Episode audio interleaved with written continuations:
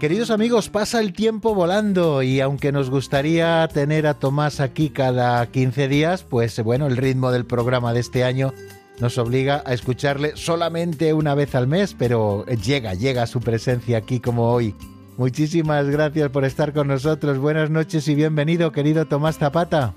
Buenas noches Raúl y buenas noches también a todos nuestros oyentes. Bueno, Tomás Zapata eh, lleva eh, todo este curso desarrollando una sección aquí en el programa El Pozo de Sicar que titulamos Escuela de Novios y como es muy descriptiva eh, el nombre de, la, de la sección, pues creo que necesita poca explicación. Y estamos dedicando cada una de sus intervenciones a temas monográficos que vienen bien para profundizar más y vivir mejor la vida del matrimonio, sobre todo la vida de la pareja y también aquellos que se están iniciando en esta vocación, dando pasos hacia el matrimonio, pues cosas que deben cuidar y que seguramente les venga muy bien y a todos nos viene bien escucharlas porque seguramente de alguna u otra manera nos la podamos aplicar a nuestra vida. En el programa anterior, para eh, recordar un poquito, pues pudimos degustar el tema del amor de ágape, ese amor que solo Dios puede otorgarnos y con el que novios y esposos deben amarse para que su relación personal pueda llegar a una plenitud mayor. Eh, creo que fue un programa precioso y que pudo ayudar a muchos de nuestros oyentes. Y siguiendo esta línea de presentarnos eh, diferentes temas, pues hoy eh, Tomás nos tiene preparado uno que nos va a decir enseguida cuál es. Pues querido Raúl, como bien nos has recordado, como en el programa anterior estuvimos viendo ese amor de ágape, pues hoy quiero dedicar este ratito a un tema que es fruto de ese amor. He querido llamar al tema de hoy la alegría del amor, y voy a intentar acercarme a dos aspectos esenciales de cualquier vocación, pero especialmente importantes en la vocación matrimonial, que son la alegría y la confianza mutua. Pues queridos oyentes, creo que el tema de hoy también promete alegría y confianza, qué dos aspectos tan maravillosos y tan necesarios. Así que Tomás, eh, por favor, vamos a empezar por el primero. Perfecto, pues vamos con ello. Lo primero de todo es detenernos en la alegría. Creo que nuestros oyentes estarán de acuerdo conmigo que nuestra sociedad occidental es una sociedad profundamente triste, porque nos hemos equivocado al equiparar la felicidad con el tener o el poseer. Tenemos esa falsa ilusión inculcada por el consumismo de que cuanto más tienes más feliz eres. Y esto verdaderamente no es así. Uno puede carecer casi de todo y ser feliz. La felicidad depositada en las cosas materiales que compramos y disfrutamos es una felicidad muy efímera y tan breve que desaparece y son como chispazos de felicidad, pero no la felicidad verdadera, ni mucho menos. La alegría que brota de compartir tu vida con otra persona es una alegría mucho más plena y sincera. Dos novios o dos esposos no pueden vivir sin este elemento esencial en sus vidas. Pues ya nos lo aconsejaba San Pablo una y otra vez, ¿no? Estad alegres, os lo repito, estad alegres. El termómetro que nos indica si gozamos de una buena salud en el noviazgo o una buena salud matrimonial es la alegría. Si las prisas y los agobios de cada día, o nuestros proyectos y enfoques de la vida, o nuestra falta de sosiego en los días de descanso, todo esto nos lleva a perder la alegría, no tengamos miedo a afirmar que algo está fallando en nuestro noviazgo o nuestro matrimonio. El cristiano es esa persona que debe permanecer alegre incluso en la tribulación, pues posee en su corazón a aquel con mayúscula que todo lo puede, aquel que lleva las riendas de nuestra vida y que es fuente de la auténtica alegría. Por eso ahora quiero dirigirme directamente a vosotros, novios y matrimonios que me escucháis. Cuando en vuestra relación de pareja falte la alegría, toca hacer revisión. Es algo que yo he experimentado en mi vida muchísimas veces. Si los afanes y preocupaciones de cada día son capaces de borrar las sonrisas en mi matrimonio, es porque es necesario detenerse, respirar hondo y ver qué está fallando. La alegría nunca, y lo repito, nunca puede faltarnos a los novios o esposos. Por eso, a la mínima que detectemos una ausencia o disminución de nuestra alegría, debemos acudir a la fuente de toda alegría. ¿Y cuál es esa fuente? Dios. Es como el ejemplo de una hoguera. Cuanto más cerca estemos de la hoguera, más notamos su calor. Pues de igual modo, Cuanto más cerca de Dios nos encontramos, más presente está la alegría en nosotros. El vínculo de unión entre los enamorados, me da igual, ya digamos novios o esposos, es el amor. Y San Juan nos afirma que Dios es amor, pues esto evidencia que el nexo que une a los esposos es Dios mismo, y ello nos proporciona nuestra alegría.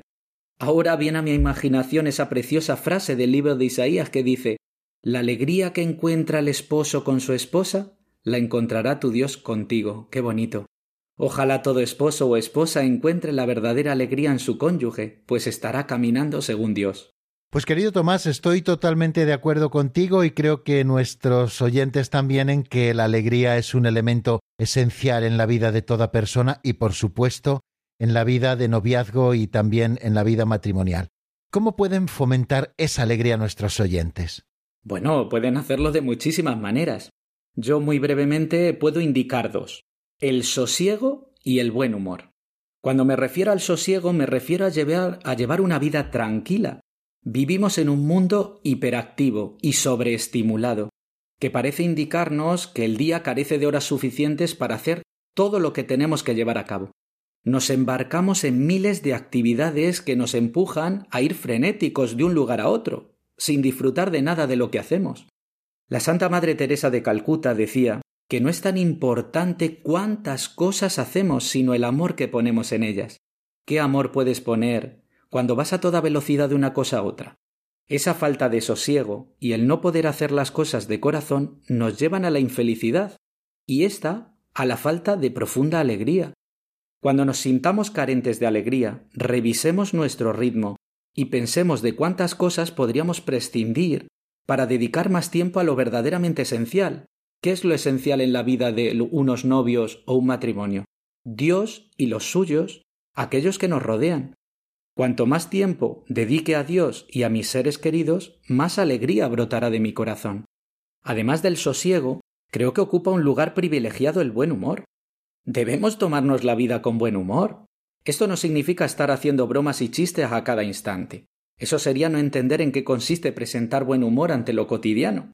Pero tener buen humor significa caminar por la vida con una actitud positiva, intentando ver siempre el vaso medio lleno, evitando dramatizar ante cualquier situación adversa. Tener buen humor significa también aceptarse a uno mismo como es y aprender a reírse de nuestros fallos y defectos. Tomarse las cosas con buen humor es tener la destreza de no dar más importancia a las cosas de lo que verdaderamente tienen, puesto que magnificar las cosas o exagerarlas nos inclinarán a perder la alegría y el sosiego de nuestro corazón. Con buen humor la vida adquiere un color bonito, un sabor especial. Como decía aquella canción, ¿no? Sevilla tiene un color especial. Pues eso, nos permite vivir la vida con una sonrisa. Qué importante es eh, vivir más sosegadamente en un mundo que nos empuja al activismo y ver la vida con buen humor. Ojalá cada uno de nosotros podamos revisar nuestra vida y ver de qué cosas podemos despojarnos para hacer un hueco mucho mayor a Dios y a los seres queridos. Bueno, Tomás, al principio del programa eh, nos prometías hablarnos, además de la alegría, de la confianza mutua, y como el tiempo se nos acaba, ¿qué nos dirías acerca de la confianza? Bueno, pues la confianza mutua es fuente de alegría en el noviazgo y en el matrimonio, fomenta esa alegría. ¿Y a qué me refiero con confianza? Pues a no tener secretos con tu pareja y a desterrar la mentira en toda conversación o diálogo. Muchas personas afirman poder contar ciertas cosas con mucha más confianza a un amigo o a una amiga que a su propia pareja. Pues el cónyuge debe ser nuestro principal confidente, es esa persona que te da plena confianza para poder decirle cualquier cosa que pasa por tu cabeza o reside en tu corazón. Es la persona que sabes que no va a traicionarte, ni a revelar nada de lo que tú le anuncies que debe reservarse. Es esa persona en la que puedes descansar abriendo tu intimidad y, y que no temes en ningún momento ser dañado, puesto que es la persona que más te quiere en este mundo. Tener confianza en tu cónyuge es poder decir con toda seguridad pongo la mano en el fuego por él, porque nuestra vida es un libro completamente abierto para el otro. La falta de sinceridad, esas mentirijillas piadosas o no tan piadosas, las cosas que nos reservamos sin decir, las cosas importantes que preferimos decir a otras personas, todo eso son elementos que van minando nuestro amor, destruyendo la confianza mutua. El amor y la confianza hacen una pareja estupenda, pues ambas se ayudan mutuamente. ¿Cómo? Cuanto mayor amor hacia una persona, mayor confianza depositamos en ella. Y viceversa, cuanta mayor confianza tenemos con alguien, mayor es el crecimiento del amor por esa persona que me escucha, que me entiende, que sabe guardar mis secretos y que me acompaña en mi caminar cotidiano. Novios y esposos, no traicionéis nunca la confianza de la persona que Dios ha puesto a vuestro lado, porque en permanecer fieles en la confianza también reside vuestra plena alegría. Muchísimas gracias Tomás, una noche más por acompañarnos y por ayudarnos con estas breves pero intensas enseñanzas sobre la vida en pareja. Un abrazo muy fuerte y dentro de un mes volvemos a escucharnos si Dios quiere. Un abrazo muy fuerte, Raúl.